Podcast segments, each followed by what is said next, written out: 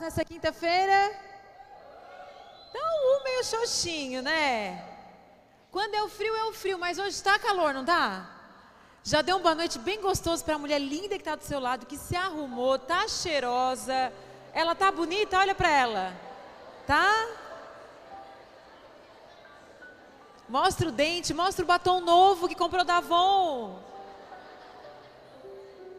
A cor, a cor lançamento da Avon. Boa noite para você também que está na sua casa. Ó, eu estou vendo todos os nomes de vocês aqui, ó. Rosemary, Sandra, Ana Patrícia, tem um Célio aqui, Gabriela. Sempre tem, né, o marido que quer ver o que a mulher tem naquela igreja ouvir.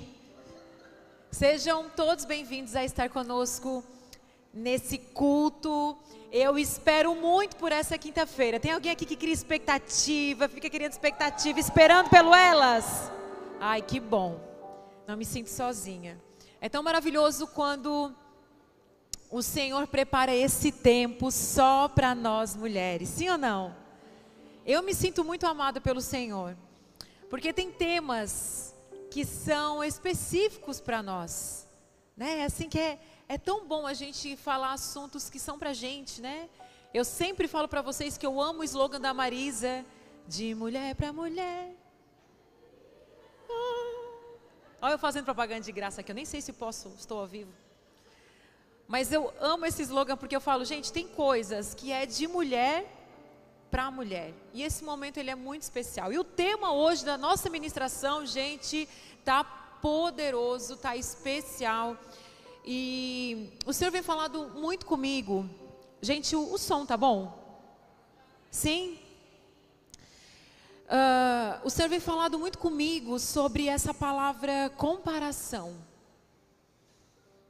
Nesses últimos tempos, na geração que a gente tem vivido, no momento em que nós estamos vivido, vivendo, e como é importante a gente falar sobre esse assunto, conversarmos sobre esse assunto. Gostaria que você fechasse seus olhos mais uns segundos para a gente orar para essa palavra. Senhor, nós te agradecemos por essa noite. Te agradecemos por esse tempo tão precioso, esse tempo que o Senhor separou para nós. Eu sei que em momentos como esse, o Senhor mostra o teu amor, a tua misericórdia, como o Senhor tem cuidado de nós. Deus, nós queremos receber nessa noite tudo que o Senhor tem para nós. Amém, amadas? Quem recebe tudo que o Senhor tem para você, diga amém. Amém. Comparação. Que tema precioso. É, nós vamos resgatar muitas coisas no nosso coração. Eu quero ler com vocês Mateus 18, versículo do 1 ao 5, diz o seguinte. Tá lá? Ó, Mateus 18, quem tem a Bíblia, abra a Bíblia, quem não tem, acompanha ali no slide com a gente. Que diz assim: Nessa ocasião, os discípulos vieram a Jesus e perguntaram: Afinal, quem é o maior no reino dos céus? Então Jesus chamou uma criança pequena e a colocou no meio deles. Em seguida disse: Eu lhes digo a verdade. A menos que vocês se convertam e se tornem como crianças, jamais entrarão no reino dos céus.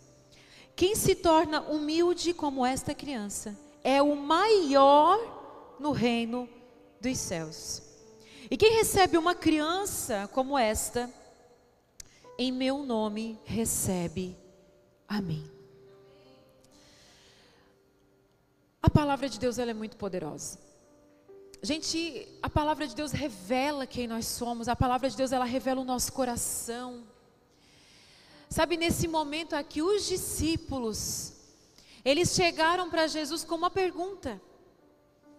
Eles olharam para Jesus e falaram assim: afinal, no versículo 1 já, né? Afinal, Jesus tira uma dúvida. Nós estamos aqui com uma dúvida, afinal, quem é maior no reino dos céus? Sabe, esse versículo, ele revela não só o coração dos discípulos, mas o nosso coração, o coração do ser humano. como é o comportamento do ser humano, como é o coração do ser humano. O ser humano está o tempo inteiro qualificando, o ser humano está o tempo inteiro comparando, o ser humano está o tempo inteiro dizendo quem é maior, quem é mais, quem é melhor, quem é, quem é maior, quem é melhor, quem é mais. Sabe, esse é o nosso coração, assim nós somos. Nós comparamos o tempo inteiro, nós sempre queremos saber de todas aqui quem é a mais, quem é a melhor, sabe? E Jesus olha, e, e, e, Jesus é sempre muito é, disruptivo assim nas respostas dele, né? Eu amo as respostas de Jesus, porque as respostas de Jesus elas sempre caminham para um lugar em que a nossa mente natural não caminharia. Jesus, quando ele é questionado sobre quem é maior no reino dos céus, Jesus ele traz uma criança para aquele meio. E ele está dizendo o seguinte: se vocês não se tornarem como essa criança, se vocês não se tornarem inocentes, puros como essa criança, vocês não vão entrar no reino dos céus. Jesus está dizendo para eles assim: Ah, meus queridos, como a mente de vocês é fixa nessa terra, como vocês são carnais, como os olhos de vocês estão, é, como vocês pensam como o, o é, é, é, é, como esse século, como vocês estão pensando, como todo mundo pensa, como o mundo pensa. Vocês já deveriam estar pensando diferente, mas não vocês pensam como todo mundo ainda. Vocês ainda estão querendo saber quem é o melhor, quem é o mais, quem é o mais importante. Por quê? Porque a sua mente, ela já está qualificando de uma forma diferente do que aquela que Jesus qualifica. E aí Jesus ele fala: quem se torna, no versículo 4 ele fala: quem se torna humilde.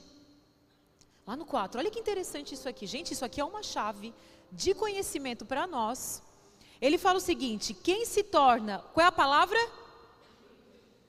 Quem se torna mais inteligente? Quem se torna mais rico? Sim? Quem se torna mais bonito? Quem tem mais diplomas na parede? Não, Jesus está dizendo assim: vocês não estão entendendo como eu penso. Vocês não estão entendendo como funciona no reino dos céus. No reino da terra funciona assim. A qualificação no reino da terra, aqui nessa terra é diferente, mas no reino dos céus a qualificação é diferente. Ele está dizendo: quem se torna humilde como esta criança aqui é maior. Eu qualifico de forma diferente, eu vejo de forma diferente. Vocês têm que pensar como eu penso. A nossa mente ela é tão carnal, ela é tão humana, que nós estamos o tempo inteiro comparando. Domingo agora, eu ministrei sobre Gideão.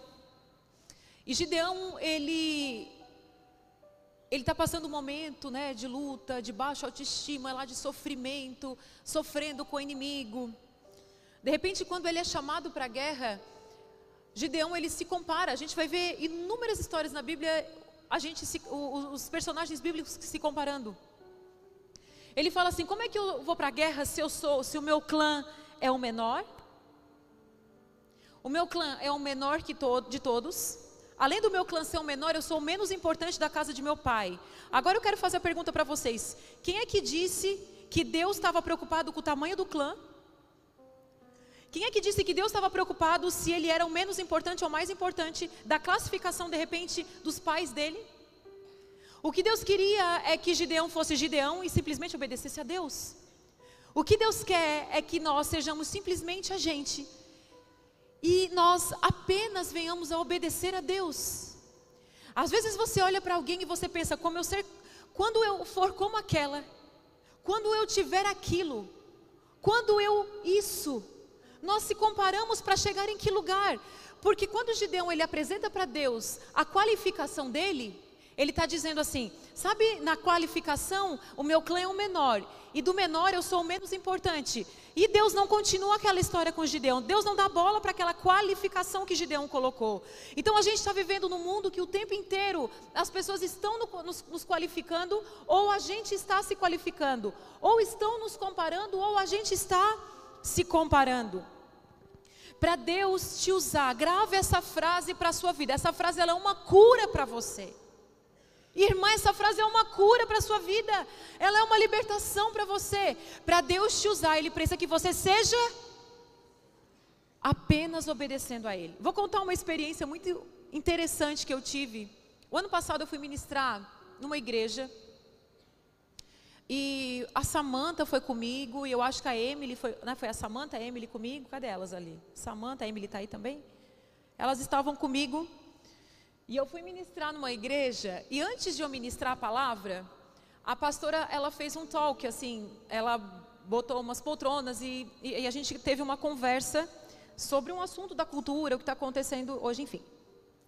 Três perguntas rápidas, e aí eu fui ministrar a palavra. Quando acabou o culto, veio uma mulher, ela veio chorando e ela disse assim para mim: Olha, eu preciso te dizer algo, a sua palavra tocou profundamente o meu coração.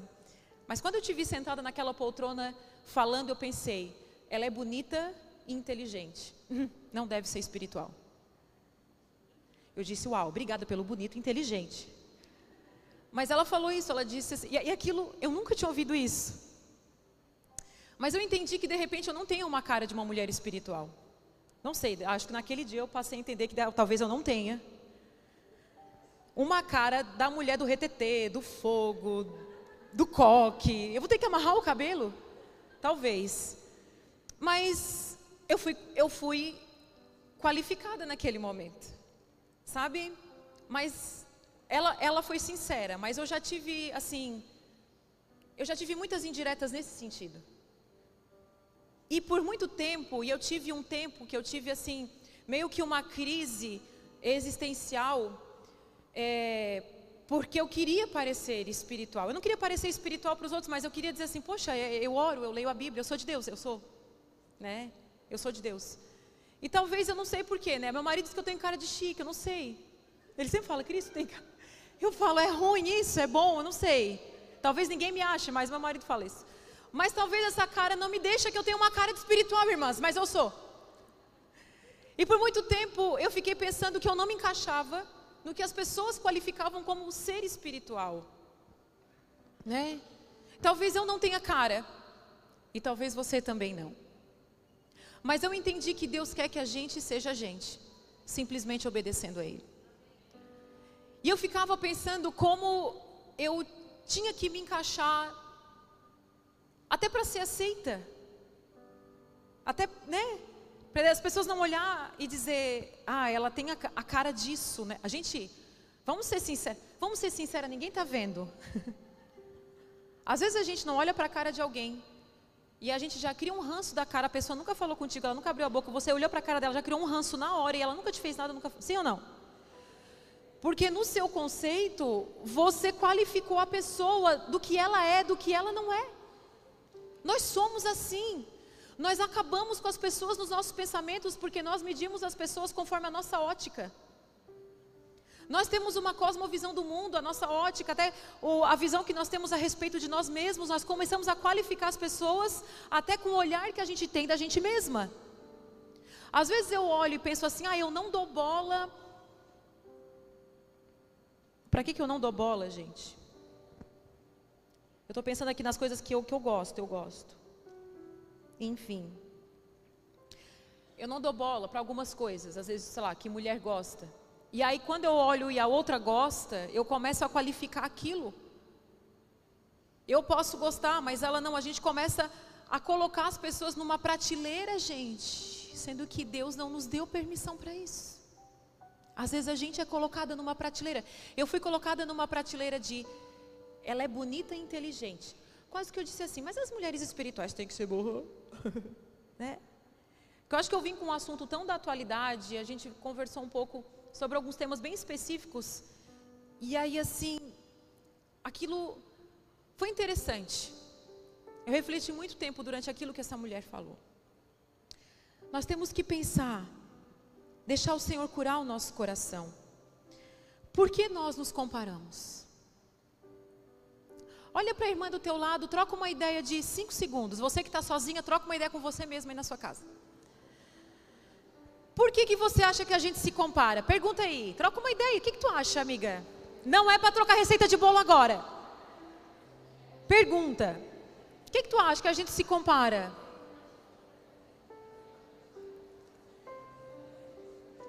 Quem aqui já pegou se comparando? Tem gente que é muito perfeita. Quem aqui já pegou se comparando? Sincera, eu gosto de gente sincera. Uh! Se você não levantou a mão, você está.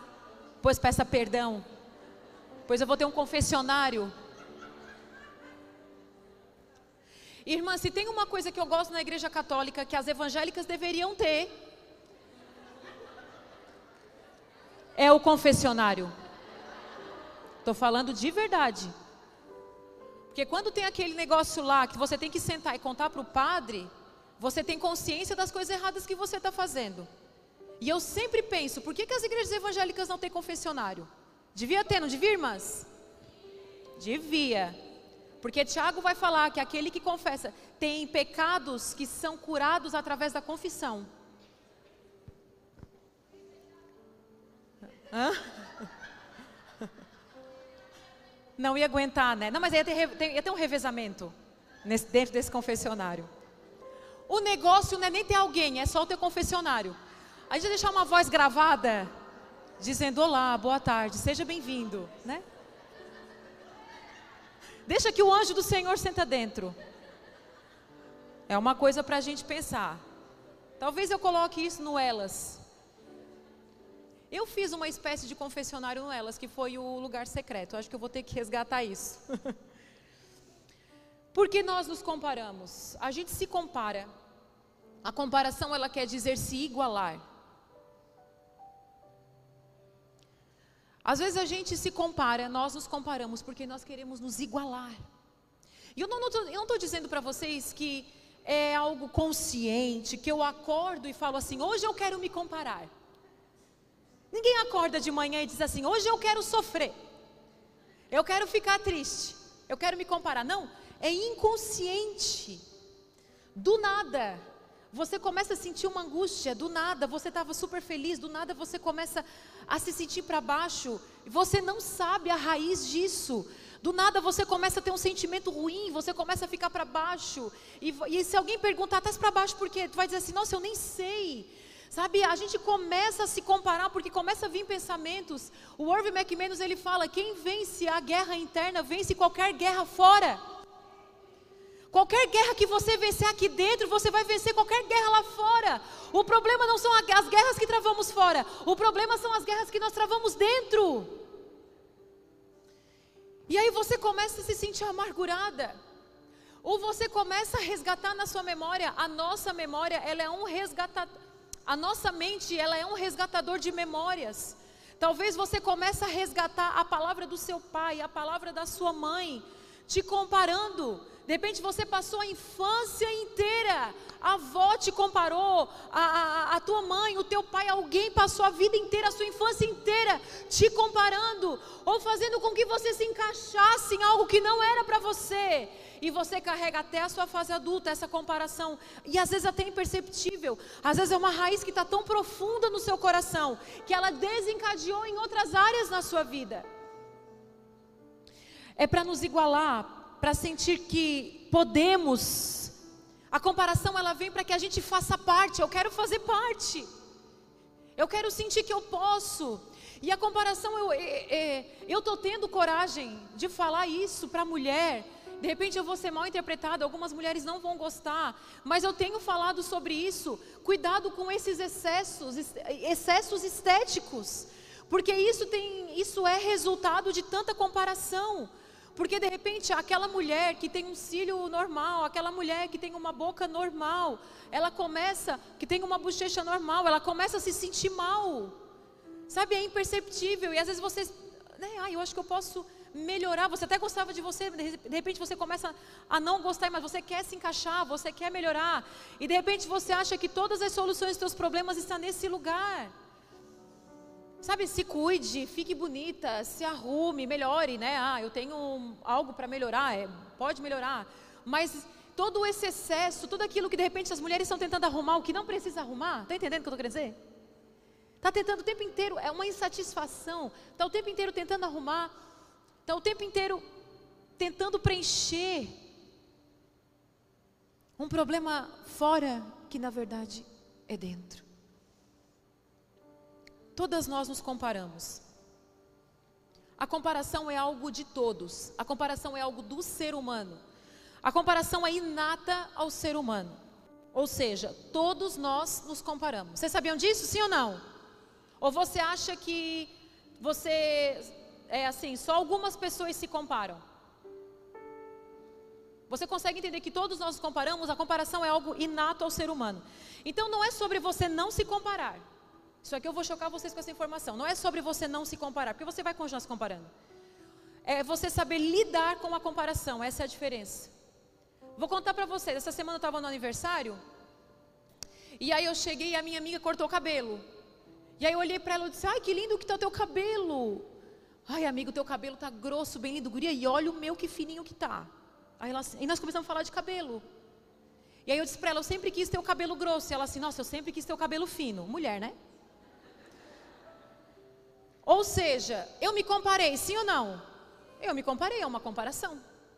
Não foi nada ruim, não foi, não foi nenhum pecado, mas foi assim: ai amiga, que cabelo lindo. O teu é bem grosso e o meu é bem fino. É uma comparação.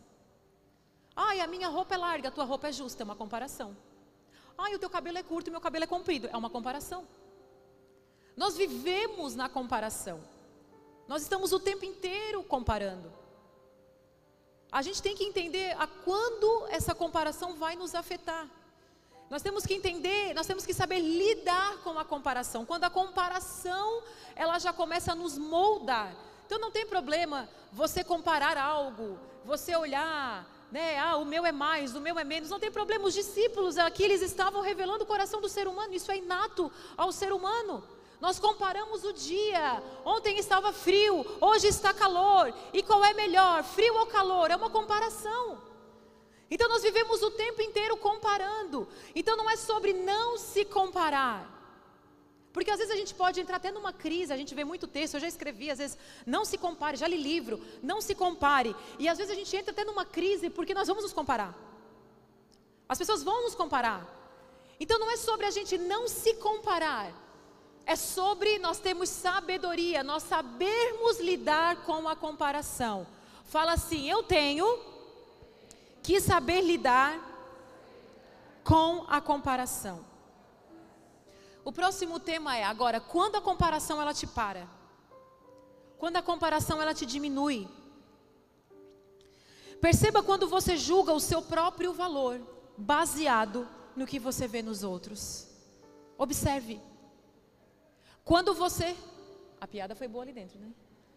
Observe quando você julga o seu próprio valor baseado no que você vê nos outros. De repente você perde o olhar para si mesmo. Você já não sabe mais quem você é. Você começa a se medir pela régua do outro. Você começa a olhar para a sua vida e você começa a olhar para o outro. E você de repente começa a se sentir inferior, menor, menos importante. Eu tenho menos. Porque a gente vive num mundo de exposição. Gente, é tão. Eu, eu sempre gosto de frisar isso para vocês, é imperceptível. Nós estarmos todos os dias observando a vida dos outros é imperceptível o quanto muitas vezes a gente começa a se sentir mal por coisas que a gente tem, pelos nossos relacionamentos. Às vezes você que é mãe, você começa a se sentir mal, porque no Instagram tem muitas mães incríveis e maravilhosas. De repente você olha para o seu casamento e o seu casamento não é tudo aquilo. Porque você observa e tem muitos casamentos lindos e maravilhosos. Então você começa a observar e de repente você vai para isso aqui. Você começa a julgar o seu próprio valor, aquilo que você possui, por aquilo que você está observando. E a gente está sempre perdendo, sim ou não? Não é, gente? Quando a gente está se comparando, geralmente a gente não é o pior? A gente não está sempre perdendo na comparação? É isso que acaba com a gente. A gente perde a percepção do nosso valor. Nós perdemos a percepção daquilo que nós temos. Nós perdemos a percepção daquilo que nós somos, daquilo que nós podemos transbordar, daquilo que nós podemos fazer, daquilo que Deus pode fazer através da minha vida. Tem gente que não recebe pessoas na sua casa porque você não tem louça chique, mas você não tem uma louça. Tem, sim ou não? A maioria, se não tem, compra de plástico. Mas a maioria de nós tem a xícara. Mas a gente eu não vou receber na minha casa. Um dia uma pessoa, um amigo meu falou assim: ah, eu não vou te receber na minha casa até eu comprar o meu sofá. Eu disse: eu te conheço há quantos anos? Eu te amo por causa do sofá. Eu te amo porque a tua casa tem um sofá. Eu te amo porque eu te amo porque eu sou, porque eu sou amigo de vocês. Um sofá, um não sofá, não vai fazer diferença no meu amor por vocês. Queridos, quem te ama, ama do jeito que você é o que você tem.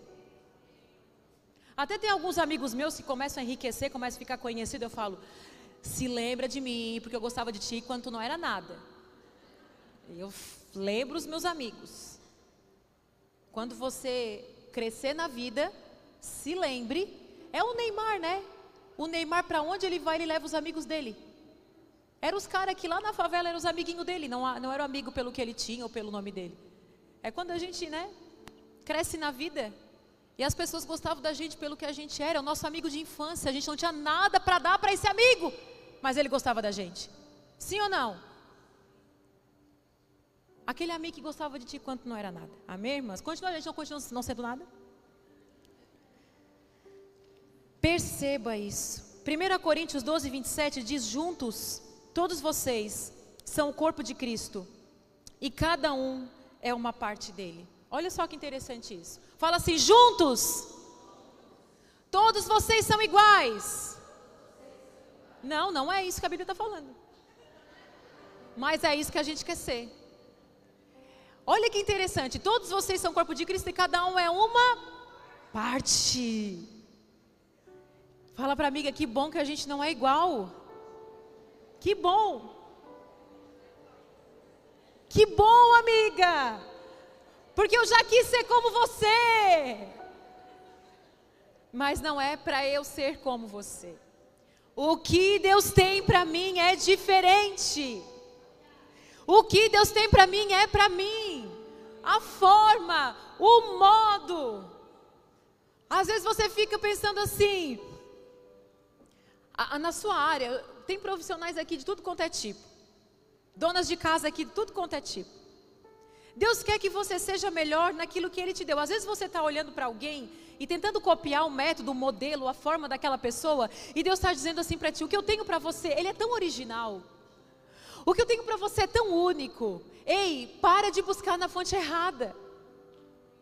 E eu sei que a comparação ela vai te empurrar para esse lugar de ser como de ser como aquela pessoa que está em evidência, de ser como aquela pessoa que foi promovida na empresa. E Deus está dizendo: tem algo único e especial que está em você. Não tente modelar de alguém. Deus te deu. O que, tudo que você precisa está nas suas mãos. Tudo que você precisa está dentro de você. E é isso. E eu estou falando com vocês tudo isso porque eu demorei para entender o que eu estou falando para vocês aqui. Às vezes eu falava assim, Deus, quando eu for assim, né? Quando eu comecei a ministrar a palavra, já contei isso para vocês algumas vezes. Quando eu comecei a ministrar a palavra, o meu marido ele me empurrou para esse lugar, né? Foi assim. Ele chegava e falava assim: "Hoje tu vai ministrar". Nossa, me dava dor de barriga, dor de cabeça, eu vomitava. Aí eu chegava no, dia, pergunta para ele a história. Quantas vezes eu chegava e falava assim: "Não quero, não consigo, eu não posso". E eu falava para ele assim, ó, Morão, nunca vou pregar como tu. Eu não consigo. Porque o Rob, assim, se tu falar assim, ó, Robson, formiga, ele vai dar uma palestra sobre formiga. Entende? Ele tem uma eloquência, sabe assim? Sempre foi assim. Às vezes eu ficava olhando assim, meu Deus, como é que ele está falando assim? Aí eu olhava para ele assim, sabe, é, quando que tu aprendeu sobre esse tema? Ele disse, ah, não sei, veio na hora. Então ele sempre, ele não tinha problema de falar. Se alguém chegasse assim, é, num, num evento, ele até participou do evento agora do meu irmão, e ele chegou no dia, ele assim, ó, me colocaram para dar uma palestra. Eu disse, quando? Ele assim, foi hoje pela manhã. Eu disse, eu ia estar tá morta. Como assim? Um lugar de mil pessoas, tu foi chamado pela manhã para dar uma palestra. Ele disse, eu vou dar uma palestra hoje pela manhã. Entende? Então eu olhava para ele, eu dizia assim, ó, eu nunca vou falar como tu. Até que eu entendi que não era para eu falar como ele. Eu demorei. Agora parece tão fácil. Mas eu demorei para entender. que aquilo que Deus tinha para mim, a forma que Deus tinha, como era para eu fazer, era muito diferente daquilo que Deus fazia através da vida dele. E um dia ele falou assim para mim: Cris, a nossa ministração, Deus deu uma unção diferente para nós dois. Né? O Robert, quando ele ministra, todo mundo quer sair daquela porta e desbravar o mundo. E ele sempre fala: a tua palavra é muito de cura. Ele é assim: ó, tu entra no coração das pessoas que eu não consigo acessar. O que que nós entendemos? Que Deus deu unção diferente. Que não era para eu ministrar como Ele, que não era para eu fazer como Ele, e nós demoramos para entender isso. Quando a gente aceita aquilo que Deus nos deu, aquilo que Ele quer fazer através das nossas vidas. O que que Cristo Ele está nos ensinando? Que no corpo dele, cada uma, aqui é importante, você tem o seu valor. Sabe, você tem o seu lugar. Você tem a sua voz, a sua maneira, na sua empresa, na sua casa. Queridos, os seus filhos não precisam de uma mãe biriri barará. Os seus filhos precisam de você. Quem sabe lidar com os seus filhos é você. Você é a mãe perfeita para eles. Se conheça, saiba quem você é. Sabe quando nós estamos nos comparando e a gente não para e a gente não se diminui por causa da comparação? Isso é porque nós temos identidade, nós precisamos construir a nossa identidade em Deus. É muito importante a gente falar sobre isso, é muito importante a gente. Nossa, esse livro aqui, não sei quem colocou aqui, tá? Foi a loja que botou, Bela aos Olhos do Pai. Esse livro aqui eu li quando eu tinha uns 20 anos de idade, mudou a minha vida. Alguém já leu esse livro? É um livro todo de Provérbios 31, vai ajudar você, tá? Nisso que eu estou falando agora. Nossa, e o outro sobre o tema. Não era para falar sobre o livro agora. Sem rivais. Meu Deus. É isso aqui, ó. O teu lugar. No Sem Rivais, o livro da Lisa Bever, tem um momento da história que ela conta, ela é uma grande pregadora nos Estados Unidos. E ela conta no livro que um dia saiu uma lista das 100 maiores pregadoras dos Estados Unidos. E ela não estava na lista. Ela disse que ela entrou em crise. Porque algumas das mulheres que ela tinha ensinado, que ela tinha discipulado, estava na lista. E então essa grande preletora, grande escritora dos Estados Unidos, mundialmente conhecida, não foi colocada na lista. E ela disse que foi chorando e o marido dela estava no escritório. Quem leu essa parte no livro que está lembrando que eu estou falando? E ela chega no escritório chorando para o marido dela, dizendo: Não me colocaram na lista. Aí diz ela que ele deu uma rasteira nela. E aí, resumindo a história, ela começa a ministrar sobre isso. Ela disse: Quem foi que fez essa lista? Quem foi? Porque eu quero fazer parte de uma lista. Quem me levantou foi Deus. Queridas, nós queremos fazer parte de uma lista. Nós queremos fazer parte de um lugar, nós queremos ser reconhecidas, nós queremos ser vistas, por isso a comparação. Por isso a gente quer fazer o que todo mundo está fazendo, a gente quer usar o que todo mundo está usando, a gente tem que fazer o que todo mundo está fazendo. Tudo porque a gente quer fazer parte de uma lista. A gente quer ser vista. A gente quer ter a cara daquilo que a gente está fazendo. Talvez a gente não tenha cara como eu. Talvez eu não tenha a cara da pastora espiritual. Eu não sei, às vezes eu falo, Deus, se eu não tenho essa cara, o que, que o Senhor está fazendo comigo? O que, que o Senhor quer comigo? Às vezes você vai se perguntar, porque você vai falar, Deus, eu não me encaixo. Eu não sou como. E Deus está te dizendo: o que eu quero fazer com você é diferente. O que eu quero fazer com você não é sobre você se encaixar numa lista, não é sobre você estar numa lista, é sobre o que eu vou fazer com você e através de você. Uma das grandes dores da nossa alma não é só quando a gente se compara, mas é quando sofremos comparações de influências afetivas da nossa vida. E isso é triste. Aqui, ó. Vou abrir a caixinha de pergunta. Eu amo quando vocês interagem, porque eu conheço um pouco do coração de vocês. E eu recebi algumas dessas aqui. Não é nem sobre eu me comparar, mas assim, a minha mãe me compara. Sabe, mães, isso é um alerta para gente. Isso é um alerta para nós. Influências afetivas, por quê? Porque pode ser a mãe, pode ser o pai, pode ser a avó, pode ser o professor. Às vezes o professor, tipo, tu é o mais burro da sala. Todo mundo já aprendeu determinada coisa e você não aprendeu. Comparação. Isso você levou para a sua vida. Eu não sei se você cresceu sendo comparada com o irmão, com o primo. Por quê? Porque o mundo qualifica aquilo que é de sucesso. O mundo qualifica aquilo que é importante. Você não quer estudar, mas o seu primo está fazendo medicina. Gente, medicina é o topo alto da humanidade. Todo mundo quer que o filho seja médico para dizer para todo mundo: meu filho é médico. Né? Às vezes a criança ela nem quer ser, mas o pai já fica. Tu gosta de sangue, né? Ver sangue. Eu vou te mostrar uma pessoa aberta para ver se você não vai vomitar, porque assim, né? Já começa a treinar o filho para ser de repente algo que ele nem quer. Eu, eu estudei num colégio que ou você era médico ou você era advogado. Sim ou não, né? Né, Amanda? Então, de fato, hoje eu tenho vários colegas que são médicos e advogados. Mas assim, eu falava, gente, que linha de produção. Eu, fa eu tenho que fazer do meu filho esse negócio. A criança nem quer, às vezes, né? Uma coisa é a criança dizer, mãe, mãe, eu amo sangue.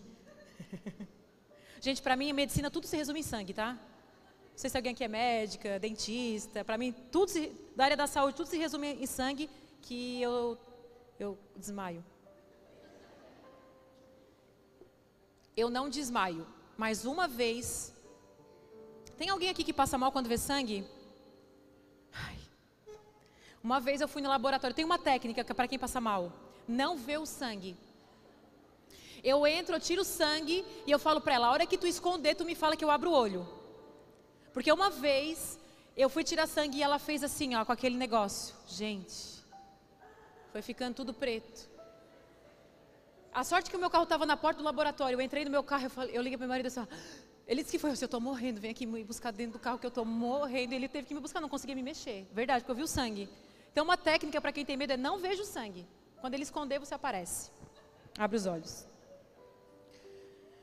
Eu fui, meu, o Rob estava com problema na coluna, né? Aí ele assim para mim, amor, coloca uma meia no meu pé. Aí eu coloquei uma meia na outra. A hora que eu fui colocar a meia na outra, gente, eu meio que tropecei, a minha unha entrou na perna dele. Ele, meu Deus, ele assim, amor, se tudo der errado, enfermeira não é a tua profissão. é assim, gente. Deus coloca as pessoas certas no lugar certo, amém? Nós precisamos entender isso. Como lidar como, quando somos comparadas? Quando alguém fica nos comparando, isso é uma forma de controle que consiste em nos humilhar e depreciar. Quando alguém fica te comparando, tem gente que às vezes não te compara diretamente, mas começa a dizer: olha, a fulana, a ciclana fez isso. E aí você, não, né? Então assim, a pessoa está lá te comparando. Por que, que você não faz assim? A fulana também fez.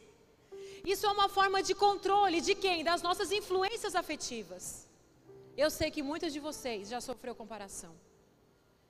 E por isso você se sente menos, menos importante, como Gideão. O que que Gideão, eu fico pensando, o que que Gideão ouviu para ele falar para Deus? Eu sou o menos importante da casa de meu pai. Ele ouviu alguma coisa para ele tirar essa conclusão.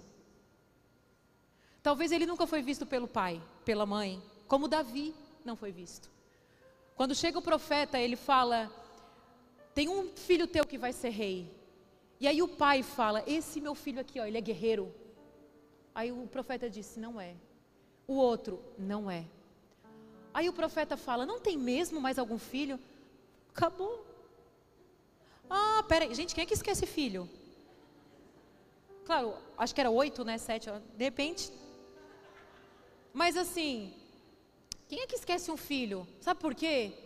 Davi não era apropriado para o lugar. Davi não tinha aparência de guerreiro. Davi era um pastor lá de ovelha, lá bonzinho, de repente muito bonzinho, muito. Ele não é para esse lugar. Ei! O mundo pode comparar, o mundo pode esquecer, mas Deus levanta aquele que está todo mundo esquecendo, de repente comparando como pior. Tem gente aqui que não se encaixa. E é justamente por isso que você é um escolhido do Senhor. Vença essa comparação. Como lidar quando eu sofro comparação de influências afetivas na minha vida. Vença essa comparação, não sendo manipulado por ela. Perdoe, perdoe, você precisa perdoar. Você precisa perdoar as comparações que fizeram na tua infância. Agora você já é adulta, você tem outra forma de lidar. Mas eu sei que você carrega, e eu já, eu já ouvi isso de muitas pessoas. Tipo, meu pai e minha mãe nunca me viram, meu pai e minha mãe nunca me elogiaram. Né? E de repente você era diferente na sua casa, você não era o aluno nota 10. De repente você não teve, não deu aquele orgulho para o seu pai. Querido, se você não tem um diploma, faça essência, vai vir um diploma para sua mãe, vai lá e dá para o seu pai, para sua mãe. Eu tenho um diploma. Do que, filho? Essência. Vai lá, mas é um diploma. Vença essa comparação não sendo manipulado por ela. Perdoe e siga a sua vida. Você não precisa suprir essa expectativa. Tem gente que não sai do lugar. Você não sai do lugar porque você vive para suprir a expectativa de alguém. Você vive para chamar a atenção de alguém que não te vê. E Deus disse, filho, de repente, é, nós deveríamos né, ser vistos pelos nossos pais, pelas nossas mães. Mas a Bíblia fala que mesmo que o teu pai e a tua mãe tenham te abandonado, mesmo que você não tenha sido criado pelo seu pai e pela sua mãe, eles deveriam te amar, eles deveriam te criar, mesmo que você não foi cuidado pela pessoa que deveria cuidar de você. A Bíblia fala, mesmo que o teu pai e a tua mãe te abandonou, eu, o Senhor, não te abandonei. Você tem que entender que o seu negócio é com Deus. É com Deus. Veja essa comparação. Reaja como Davi. Ah, eu amo esse salmo. Eu amo. Graças te dou, visto que por modo assombrosamente me formaste. E eu sei que as tuas obras são admiráveis, e a minha alma sabe disso. Tu faz coisas maravilhosas, Deus, tu não erra. E a minha alma sabe disso, que aquilo que tu faz é perfeito, e eu sou perfeita, por quê? Porque eu sou obra do Senhor. Ei, queridas, o Senhor quer falar com você nessa noite. Quando a comparação se torna inveja, a inveja, ela é o desejo de possuir o que é do outro fica incomodado com o sucesso do outro. Como isso é comum no nosso coração, gente? Como é comum a gente ter inveja. Ai, pastor, eu não tenho inveja. Mentira, a gente tem. Sabe, de repente você começa a desejar o que o outro tem. E de repente isso começa a te incomodar. Quando começa a te incomodar, é um sinal de alerta para você. Quando do nada você senta numa roda de conversa e que você começa a falar mal, a pessoa nem te fez nada. Você começa a falar mal porque aquela pessoa comprou um carro. E aí você começa a dizer assim: aquela pessoa comprou um carro. Olha, será que não está fazendo coisa por trás? Essa pessoa comprou uma casa. Hum, tem coisa aí. Tem gente que fica calculando. Hum, 100, 200, 500, 800, 1.500. Da onde que ela tirou esse 1.500?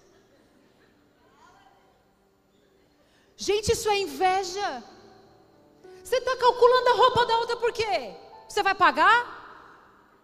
Não, mas você quer calcular para chegar numa roda de conversa e dizer: tem alguma coisa.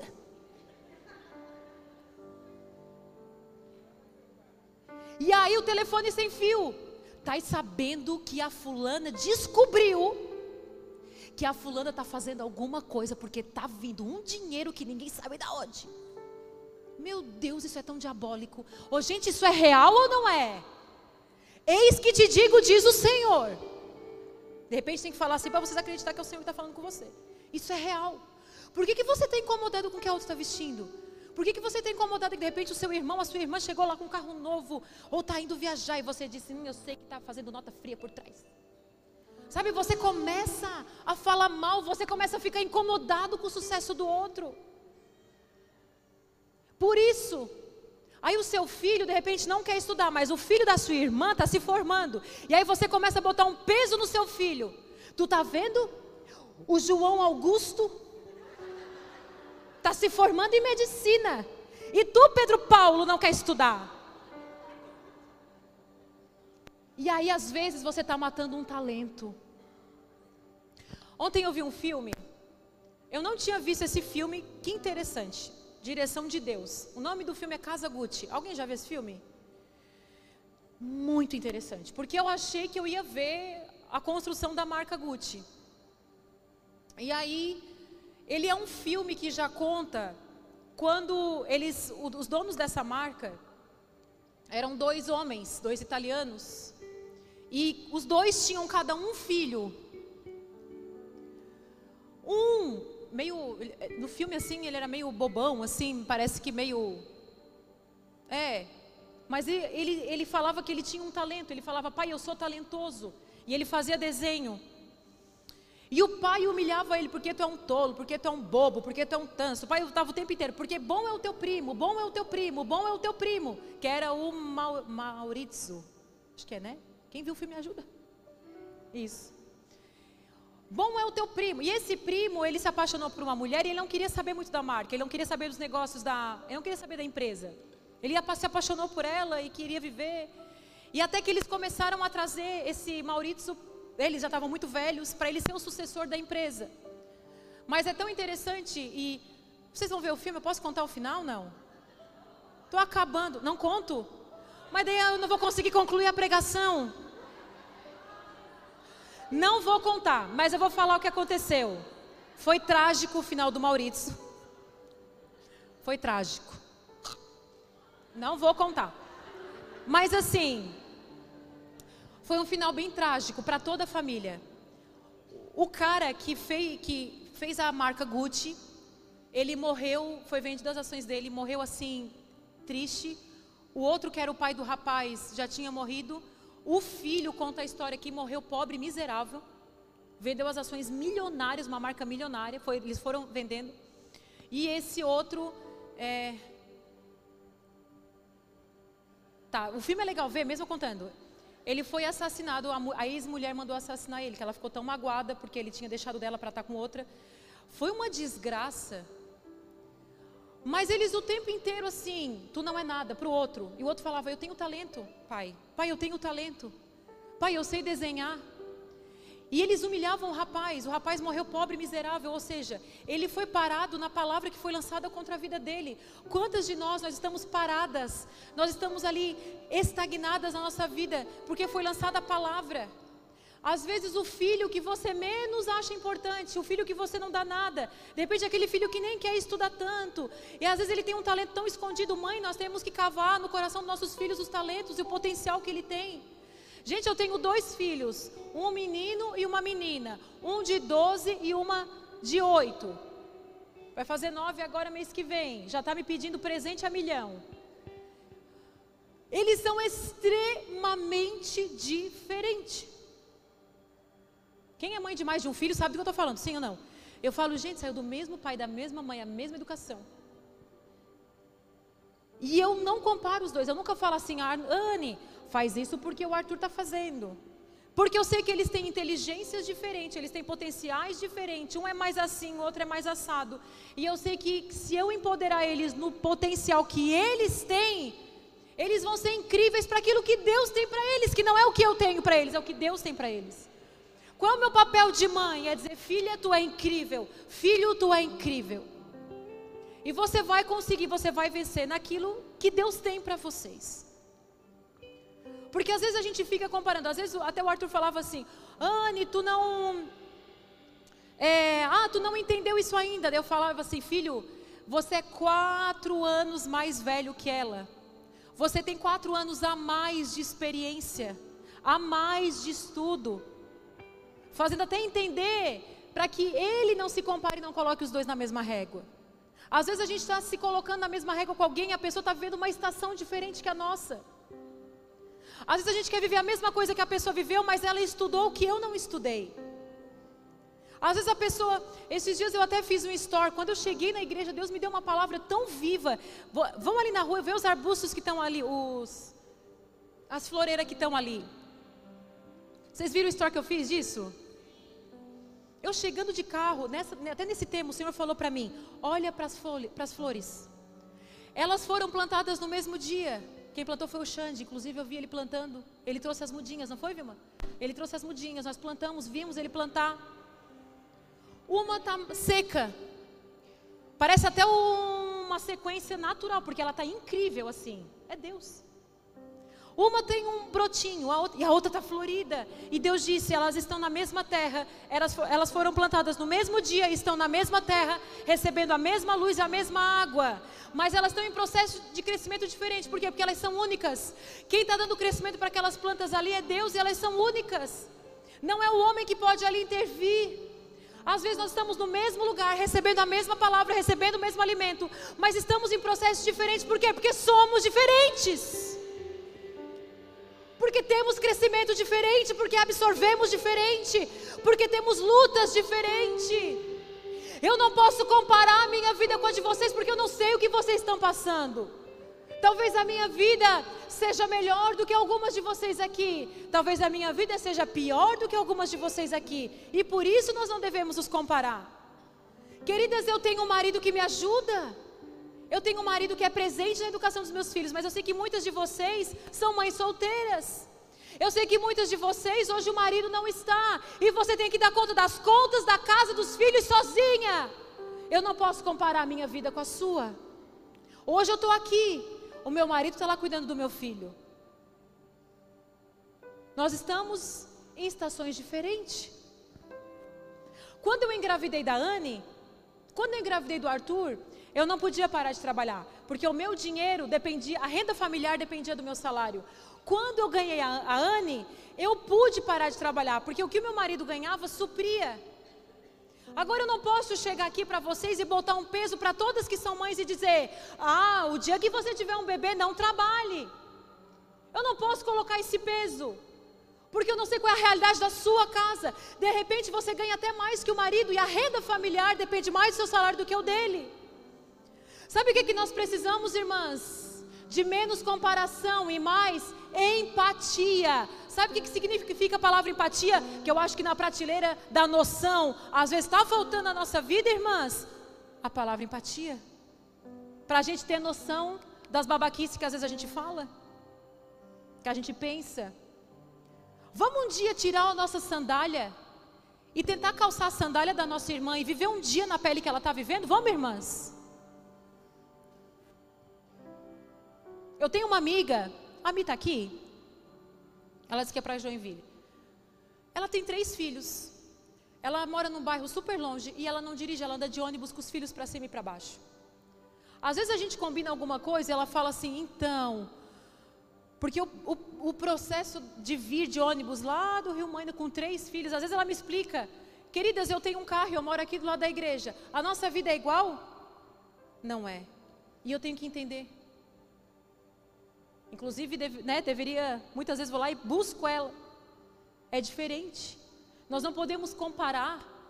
Às vezes a gente, a, a, a gente se compara com o outro, sendo que nós vivemos realidade diferente. E às vezes a gente compara o outro com a gente. Nós vivemos realidade diferente, a gente não pode perder a noção, irmãs. Eu não posso perder a noção.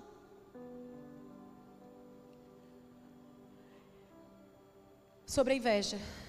Provérbios 14, 30 diz que o coração em paz dá vida ao corpo. Sabia que a vida que você precisa no seu coração é a paz? Está aqui, ó. Mas a inveja, ela apodrece os ossos. A inveja tem te deixado doente, irmã. A inveja é você desejar aquilo que não é para você, não pelo menos agora, de repente. Você pode trabalhar e conquistar. Mas a inveja, esse desejo desenfreado do mundo, tem adoecido as pessoas. Tem adoecido, irmãs, por causa da inveja. As pessoas amarguradas. É, é, a gente abrir a internet e ver os haters. Os haters não podem ver a felicidade alheia. Ele vai lá para acabar com a felicidade da pessoa. Tem gente que não pode, não consegue ver a felicidade do outro. Ele tem que ir lá acabar com a felicidade. Ei, queridos, a inveja apodrece os nossos ossos. Tiago 3,16: Pois onde há inveja e ambição egoísta, aí há confusão e toda espécie de males. Onde tem inveja, sabe o que, é que tem? Confusão. Você trabalha num lugar, o ambiente de trabalho que tem inveja é a pior coisa que tem, é o terror. Alguém já trabalhou com alguém invejoso aqui? Sim ou não? Sim, é o terror trabalhar com gente invejosa. A pessoa invejosa, ela é o ponto da confusão. O invejoso da família é a causa da perturbação da família. Porque assim ninguém pode estar feliz ao redor dele. Olha aqui, Gente, a Bíblia, a Bíblia nos ensina sobre a nossa realidade. Onde há inveja e ambição egoísta, ou seja, pessoa que só quer para ela, pessoas olhudas que só quer para ela. Onde há inveja e ambição egoísta, há confusão. Você pode perceber, pessoa invejosa, onde ela está, tem confusão. Quem tem inveja não consegue se alegrar quando outra pessoa é abençoada. Queridos, inveja é pecado. E como qualquer outro pecado, para você ser liberto, você precisa passar pelo arrependimento.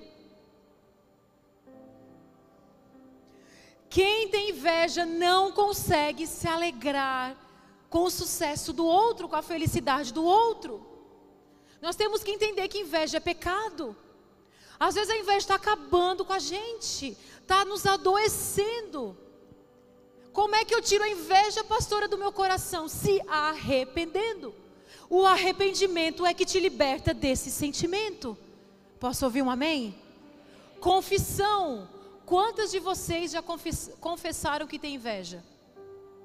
Quantas? Vou dizer uma coisa para vocês. Eu já ouvi confissão de tudo quanto é coisa que vocês possam imaginar nessa vida. Calcula, eu já ouvi. Eu recebo seis, sete pessoas por semana. E no meio desse aconselhamento tem muitas confissões. Anos de pastoreio. Até hoje, uma pessoa veio confessar para mim que tinha inveja.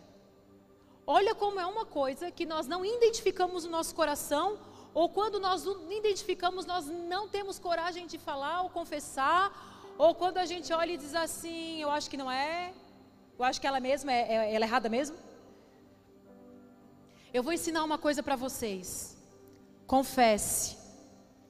Agora, exercite celebrar a alegria do outro. Fala para a pessoa que está do seu lado assim: Eu celebro as suas conquistas.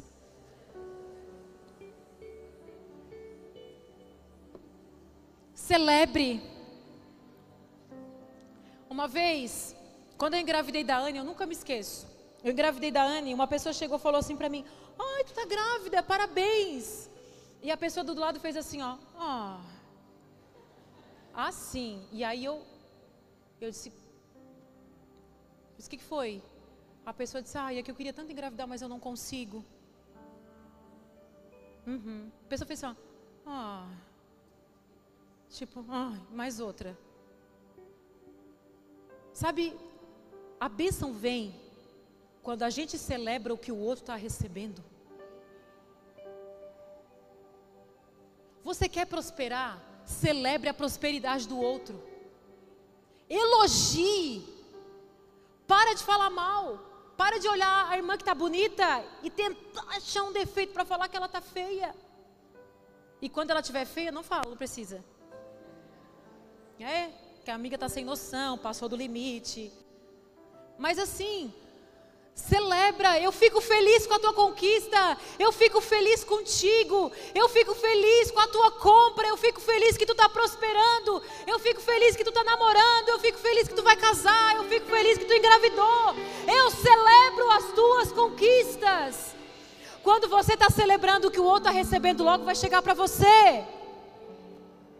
Quando a comparação se torna inspiração, se conheça, saiba quem você é, sua condição, suas capacidades e o seu lugar. Quando você sabe quem você é, o que você tem, aonde eu estou, eu começo então a olhar para o outro para me inspirar, não para me comparar, para eu me diminuir. Eu sei quem eu sou, eu sei aonde eu quero chegar. Eu sei quem eu sou. E parece uma música isso, né? Não é? Eu sou quem dizes que eu sou. Se conhece, saiba quem você é. Quem sabe quem é e onde quer chegar não se compara para se diminuir, mas para crescer e melhorar. Aquilo que eu quero construir, eu quero construir aquilo. Aonde, o que, que eu vou fazer? Eu vou me comparar para me inspirar. Como é que você está fazendo mesmo? Eu quero melhorar. Como é que você chegou nesse lugar? Esse é o caminho. Me ensina, porque eu quero crescer. Se inspire, não se diminua. Olhe para a pessoa, fique feliz. Nós temos problema de olhar e dizer: você é melhor do que eu, você é mais bonita do que eu, você não tem problema de a pessoa ser mais que tu, não, queridas. Nós temos o nosso lugar, nós temos o nosso momento, nós temos a nossa estação. Hoje o Senhor quer nos ensinar nessa noite. Se coloque de pé. Se coloque de pé, aquilo que o Senhor tem para nós é poderoso. Eu sei que nós temos vivido uma geração que tem sofrido com esse lugar de comparação. Envie essa ministração para as suas amigas, para aquelas que você vê que está sofrendo, que não consegue celebrar, que não consegue ficar feliz com a alegria do outro. Hoje Deus te vê e Ele fala: Eu não te classifico, eu não te coloco numa lista, porque aquilo que eu quero fazer com você é diferente. Se você viveu num lugar de comparação, se te compararam, hoje o Senhor está te chamando ao perdão. Perdoa, libera perdão. De repente essa pessoa estava na ignorância, ela não percebeu. Ela queria o seu melhor e fez de maneira errada. Nessa noite o Senhor está trazendo você para o lugar que é seu. Filha, Ele te chama, Ele te chama pelo nome. Oh, amadas, o Senhor sabe quantos fios de cabelo nós temos na cabeça. E a palavra fala que não caiu um fio se não for permissão dEle. O Senhor quer nos ensinar sobre aonde Ele nos colocou aquilo que Ele quer fazer nas nossas vidas. E se você olhar para alguém e dizer essa pessoa é melhor do que eu, você pode olhar e dizer está tudo certo, porque aquilo que o Senhor está fazendo comigo é especial e diferente. Não importa quem não esteja vendo. Não importa quem não esteja celebrando. Quando você tem um coração correto, as coisas chegam no tempo certo para você. Tenha você um coração correto. Tenha você um coração alinhado com a vontade de Deus. Rei hey Deus, o meu clã é o menor. A minha família não tem sobrenome, não é importante. Ainda da minha família eu sou o pior. Eu sou o menos importante. E Deus olha para você e Ele te chama pelo nome. Ele fala: O que eu quero fazer com você é tão poderoso. Para de se medir com a, régua dos, com a régua dos outros. Feche seus olhos e comece a orar nessa noite. O Senhor te chama para um coração correto. O Senhor chama para o lugar que é teu. O Senhor quer nos ensinar, Ele quer tirar essa amargura do nosso coração. Ele quer nos ensinar como lidar com a comparação, Ele quer tirar a inveja do nosso coração. Querida, se você tem inveja, confesse ao Senhor, entregue ao Senhor. Essa é uma noite de você abrir o seu coração. Essa é uma noite de intimidade com Deus. Essa, é essa é a noite de você falar: Senhor, por muito tempo eu estava olhando para o lugar errado.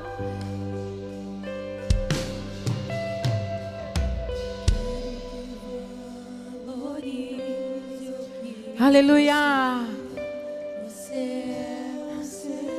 Ouça essa música, o Senhor quer falar com você nessa noite. Ah, você é importante para a pessoa certa.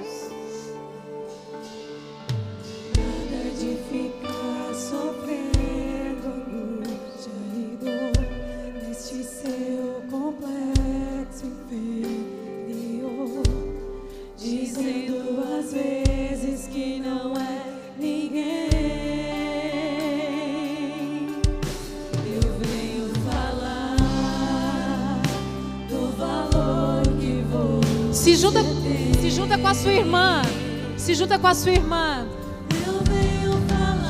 Não fique sozinha. Abraça a irmã que está do seu lado.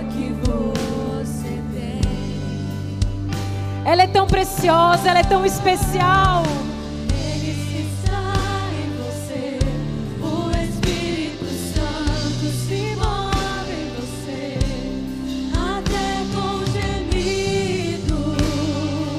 O Senhor está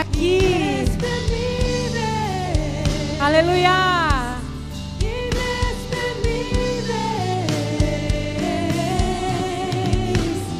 Aí você pode então perceber que para Ele há algo importante em você. Por isso, por isso levante e cante, exalte ao Senhor. Você tem valor.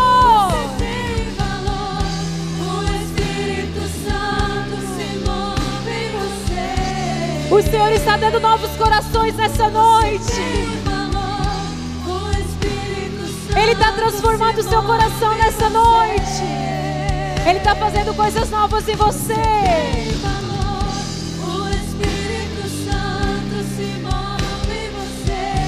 Aleluia.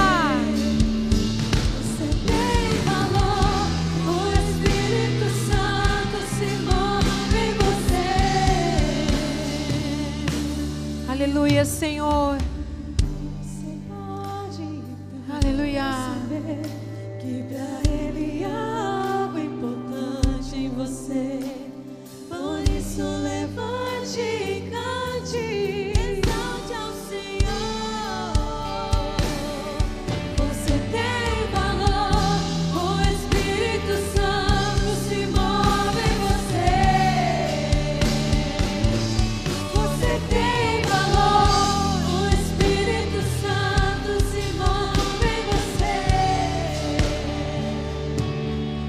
Deixa o Senhor usar a sua voz, sua voz de profeta.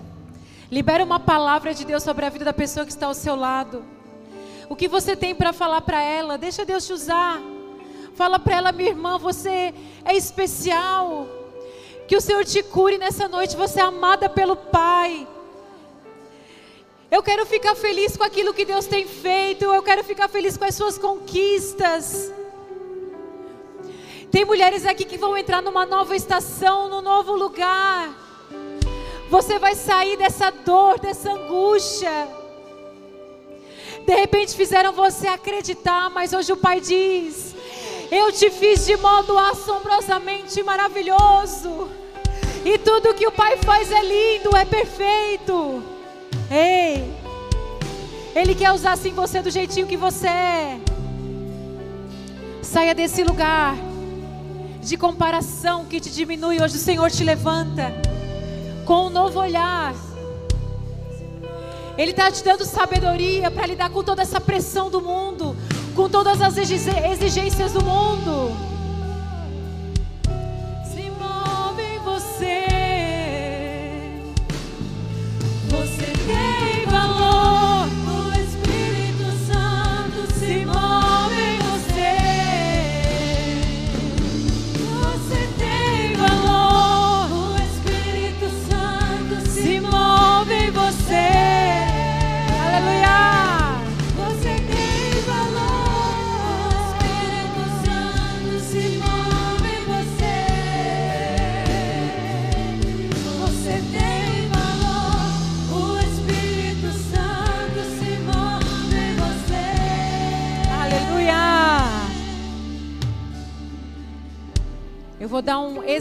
exercício para aquelas que são mães. Quem é mãe aqui? Queridas, eu vou dar um exercício para você. Hoje você vai começar a celebrar o seu filho. Você vai começar a elogiar o seu filho. Mesmo que quando você vê os defeitos dele, você vai deixar os defeitos de lado. Você vai olhar para as características, não minta, não é para você mentir. Não é para você inventar características que ele não tem. Mas quando você olhar para o seu filho, você vai, dizer, você vai ver que ele é, ele é bom em algo. Você vai dizer, filho, parabéns. Você sabe fazer isso muito bem. Você vai começar a celebrar o seu filho. Sabe, olhe para ele e de maneira especial, diferente, se você tem mais de um filho. Sabe, não compare um com o outro. Olhe para cada um de maneira individual. Dizem que filho se educa igual. Não, queridos, filhos se educa diferente, eles são diferentes. Estão em momentos diferentes, em fases diferentes. Se você tem menina, é menino. Se você tem menina, é menina. É diferente. Hoje o Senhor está nos ensinando. Para quê, pastora? Para que a gente crie uma nova geração. Hoje os nossos filhos, quem tem filho criança, né? Hoje você tem os seus filhos que são crianças. Você tem a grande oportunidade de fazer deles grandes homens e mulheres de Deus, posicionados no lugar que o Senhor tem para eles. Em nome de Jesus, amém.